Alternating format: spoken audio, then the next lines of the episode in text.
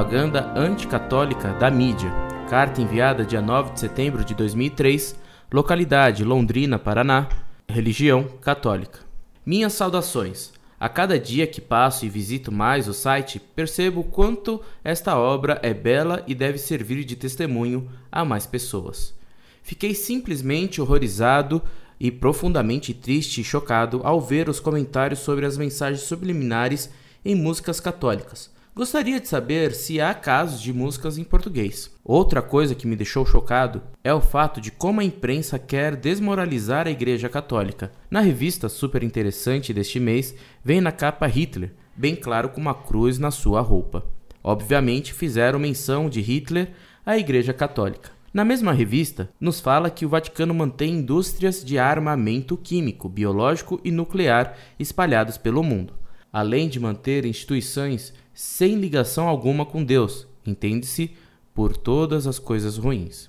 No dia a dia, sai comentários de bispos que agem por interesses políticos, além de padres que se envolvem em orgias sexuais. Enfim, somos obrigados a pegar ódio pela Igreja Católica.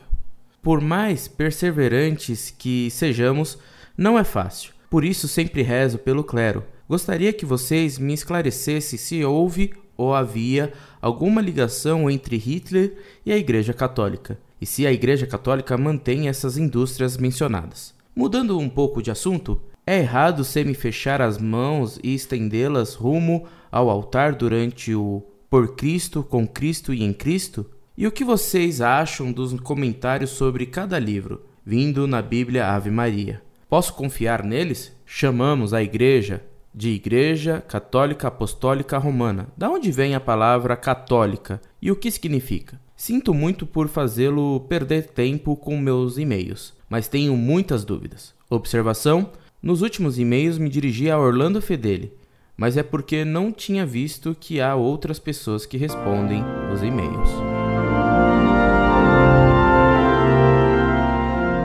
Muito prezado, salve Maria. Muito lhe agradeço suas palavras de elogio ao site Monfort, Deus lhe pague. Católica quer dizer universal, porque a igreja foi feita por Cristo para salvar todos os homens, e não só um grupo determinado de pessoas. Por exemplo, hoje se diz que a igreja fez opção pelos pobres. Esse é um erro, porque leva a pensar que a igreja não se preocuparia com a salvação dos ricos. A igreja é para todos, ricos e pobres, sábios e ignorantes, poderosos e fracos e etc. Alguém poderia dizer que muitos padres hoje dizem o contrário. E é verdade. Infelizmente, muitos padres dizem e agem hoje como se a igreja fosse a favor de alguns e contra outros. Isso é um absurdo. Estou dizendo o que a igreja é e ensina, e não o que, infelizmente, muitos padres demagogicamente proclamam. Os padres são parte do clero, e o clero é a parte docente da igreja, a mais importante, a que governa, ensina e administra os sacramentos. Mas o clero é parte da igreja, parte essencial e superior, sem dúvida, mas a igreja é mais que o clero.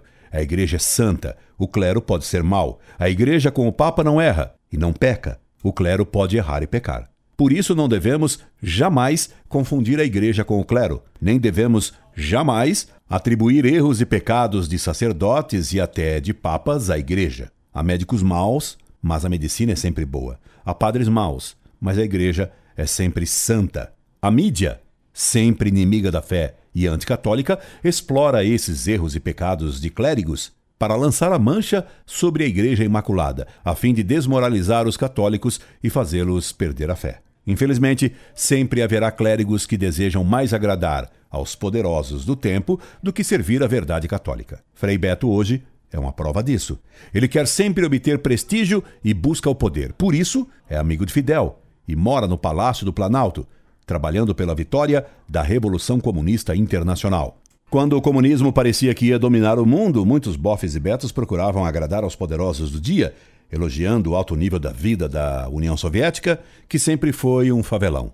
Agora, betos e bofes elogiam a prosperidade e a liberdade que haveria em Cuba, de onde todo mundo quer fugir. Aqui eles defendem a democracia como supremo valor político, mas para Cuba querem a ditadura de Fidel, o ditador, o tirano mais velho do mundo. Do mesmo modo, quando da ascensão do nazismo e do fascismo na Alemanha e na Itália, muitos bispos e padres aderiram ao Führer e ao Duce. Aqui no Brasil, Dom Helder ordenou-se padre, dizem, tendo por baixo da batina a camisa verde dos nazistas brasileiros, a camisa verde do integralismo de Plínio Salgado. Dom Helder foi tão fanático integralista como depois fanático socialista.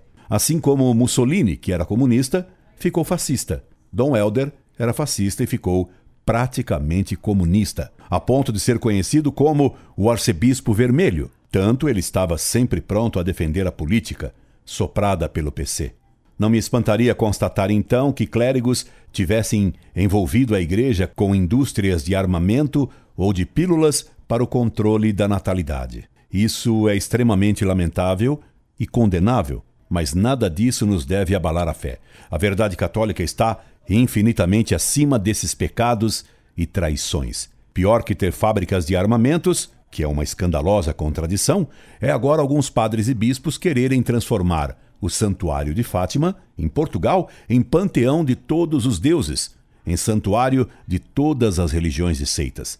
Isso é um sacrilégio e uma blasfêmia.